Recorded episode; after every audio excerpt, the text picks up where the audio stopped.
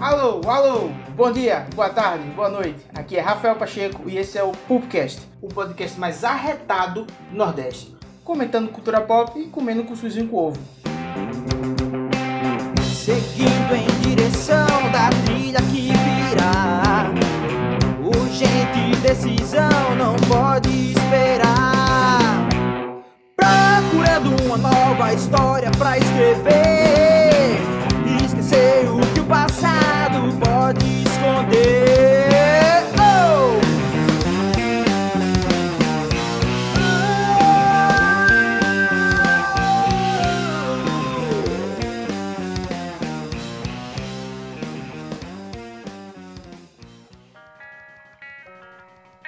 Essa gravação aqui ela é importantíssima porque é o primeiro podcast do Instagram do Pulp.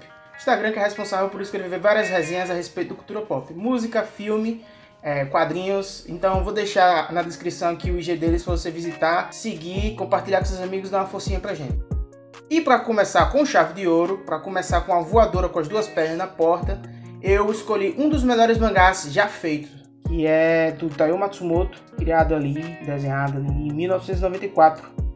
Ele é Tekon Kinkrit, isso mesmo, nome dificílimo, é um trava-língua ali praticamente, tá vendo? Talvez você não tenha entendido, talvez eu tenha falado errado, mas acontece, entendeu? Eu não falo japonês.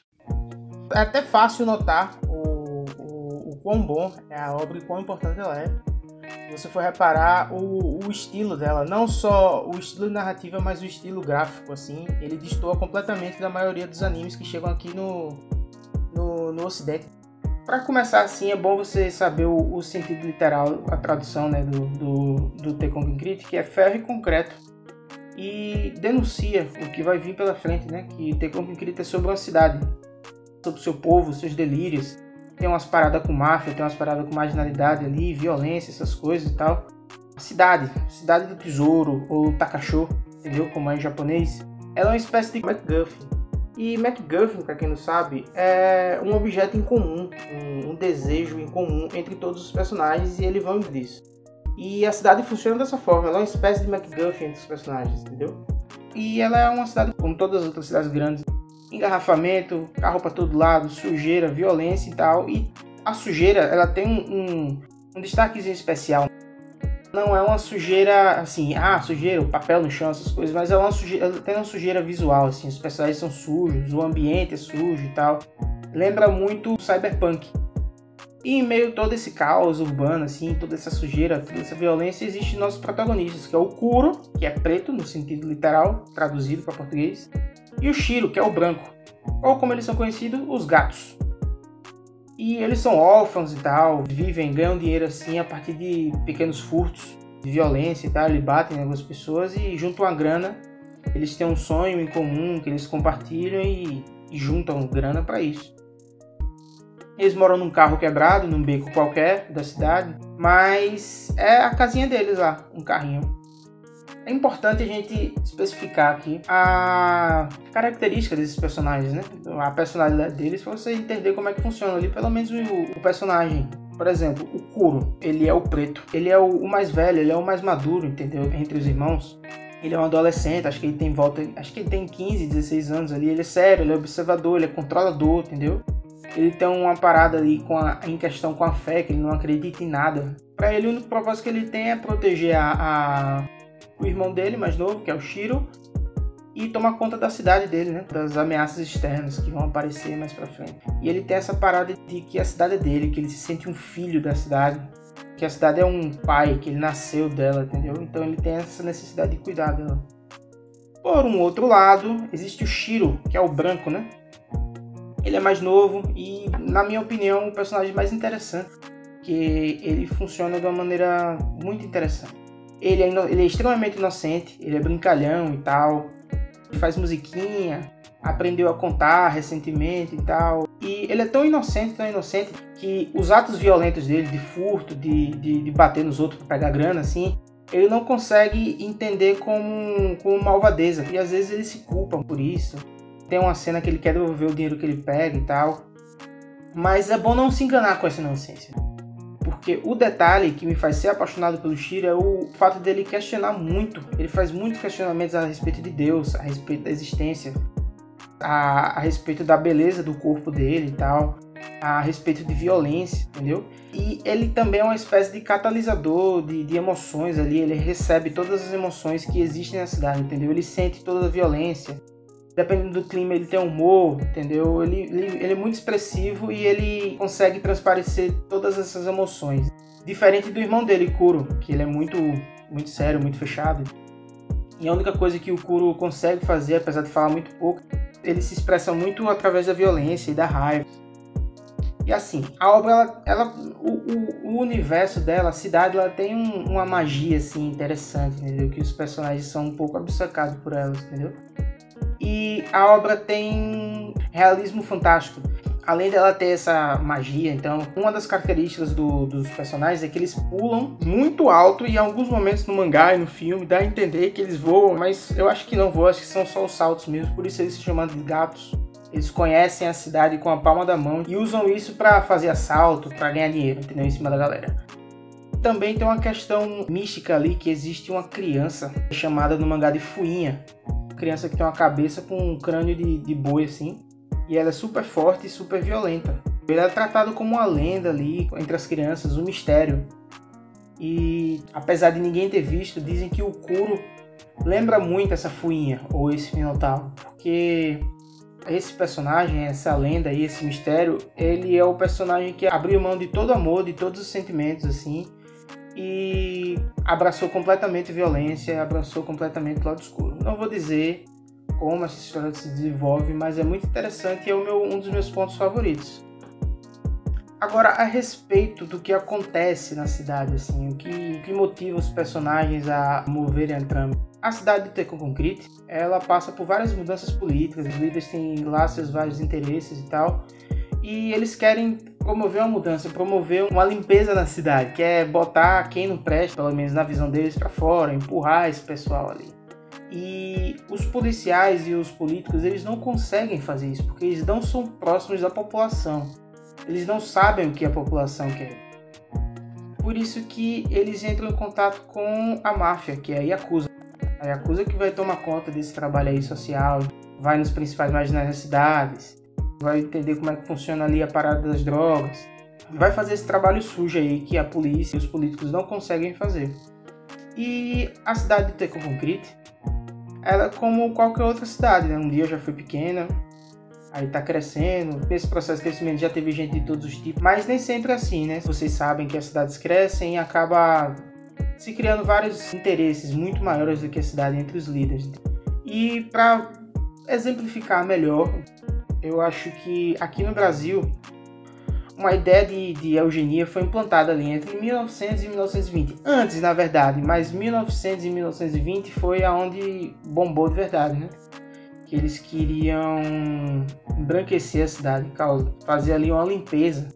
Eles acreditavam que essa limpeza social, essa organização social só aconteceria através de você dar mais privilégio aos brancos. Eles acreditavam que o conhecimento era um negócio, uma parada hereditária, entendeu? Se tem um cara lá que era branco e fodão, então o filho dele também vai ser. E essa parada aí, um negócio escroto, esse, uma espécie de racismo científico, né? Eles procuram explicar o racismo através de um, de um da, da ciência e tal, e é só racismo no fim das contas. E ele visava excluir várias pessoas, afastar as pessoas da cidade, né? Até deficientes, tá ligado? Todo mundo, todo mundo que eles acreditavam que não prestava, eles queriam que fosse embora.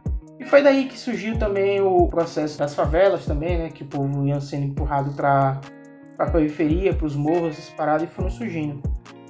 E tem a parte que muitos famosos apoiaram, né? Um desses exemplos é Monteiro Lobato. Todo mundo já sabe que o Monteiro Lobato, sem dúvida nenhuma, que ele era meio otário. Né? Meio não, ele era bem otário, tá ligado? Ele apoiava mesmo essa parada de. Não é a mesma coisa, mas a ideia surge da elite, entendeu? Da elite branca, dos ricos. É tanto que tem uma frase no anime dita por um dos vilões lá, um dos grandes, que é: Viemos ensinar jazz para esse povo que só escuta sertanejo. É uma frase simples, é. mas demonstra ali um certo elitismo cultural vindo do, do personagem, né? Ao assumir superioridade aos outros através de um gênero, entendeu? Isso acontece muito até hoje. Acontece com funk, só porque a parada vem da periferia, que é um produto de massa, que a maioria ouve, e não presta, porque não causa uma reflexão e tal, não sei o que. Nada a ver, é só bobagem para discriminar mesmo, para ser racista. Acontece com rap também. E além disso, em alguns momentos a obra toca em alguns assuntos, como desigualdade, assim, o fato deles serem órfãos.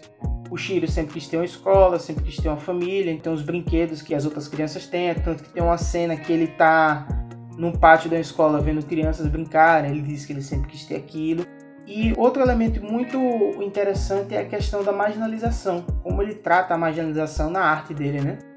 Ele sempre dá ênfase à marginalização quando aparece um mendigo, o avô deles, que é um cara bêbado que anda na cidade ali, que tá banho nessas paradas. E o papel desse avô deles é de aconselhar, né? Ele é tipo como se fosse um mestre da jornada do herói ali e tal, ele tá ali para aconselhar. Os personagens mudam, mas não por conta desses conselhos, por conta de outras coisas. Mas é interessante o, o foco que ele dá pra marginalização. Isso é muito. Você, é nítido no mangá. Tá? Toda vez que aparece um mendigo, ele dá ênfase, faz um quadro ali pra ele e tal, não sei o quê. A questão da violência. É um filme de máfia, entendeu? Um filme que mostra criminalidade e corrupção, então vai ter violência sim. Mas o Taiyo Matsumoto ele não se poupa nisso não, viu? Ele entrega uma violência visceral, uma violência doida, uma violência massa. Chega até ser trash em alguns momentos, assim, tá? Barra de ferro na cabeça, sangue pra caralho.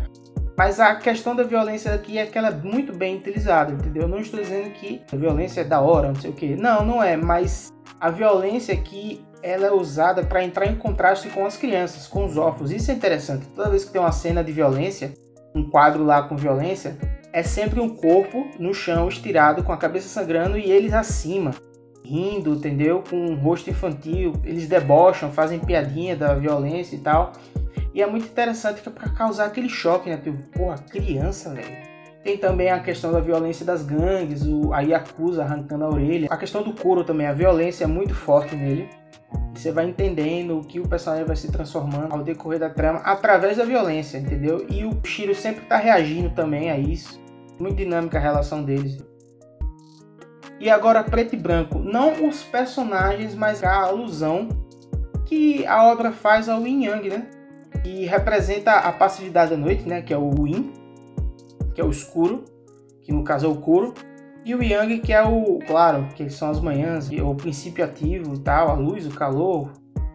E é muito nítido você você reparar essa relação entre os dois, porque ambos se complementam, né? E para você entender por completo essa relação, entre os irmãos é que tem uma frase que o Shiro fa... que o Shiro diz assim: é, Deus nos fez com defeitos. O Kuro nasceu com parafusos a menos no coração e quem tem esses parafusos sobrando sou eu. Então eles se complementam. Isso simboliza o equilíbrio na obra entre os dois personagens. Então é muito bonito isso muito linda ali, uma obra sobre o amor de, do, de dois irmãos ali e a cidade. Mas é muito interessante o, o preto e o branco que simboliza a transformação dos personagens. É, eles começam de um jeito e no final da trama eles estão em outro. E é muito interessante porque mostra todo o processo. E todos os personagens passam por isso, é muito bonito.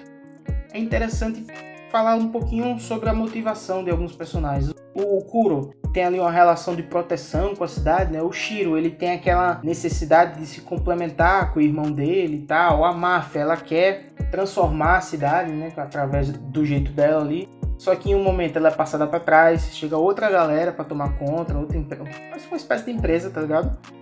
E é engraçado a motivação dessa empresa que chega porque é uma motivação divina já. A motivação é que se baseia em Deus como diz o Rod Ureia, Deus acima de todos, esmagando e papocando a cabeça do povo.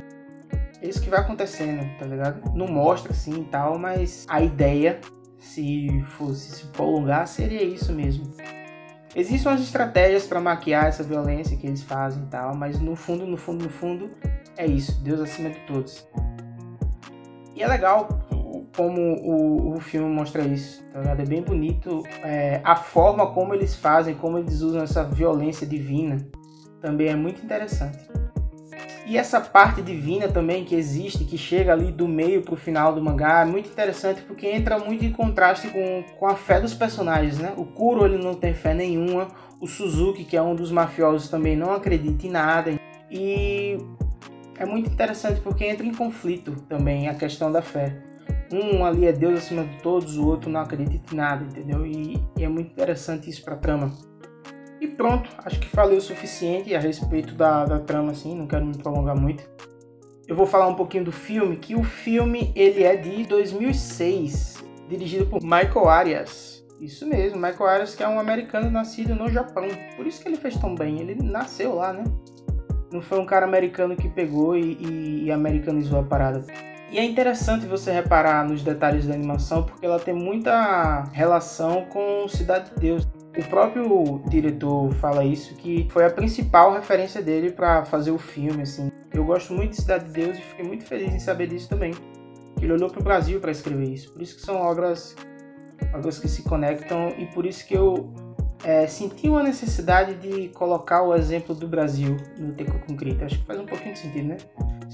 Pronto, e eu acho que eu falei o suficiente a respeito da obra. Então, é, no final das contas, o mangá, o Tecon Concrete, é uma obra sobre cidade, uma cidade assim que passa por transformações. E transformações são assim, elas atingem as pessoas, algumas resistem, caem, outras existem e se adaptam. Não só isso, é também sobre o amargor ali da vida adulta.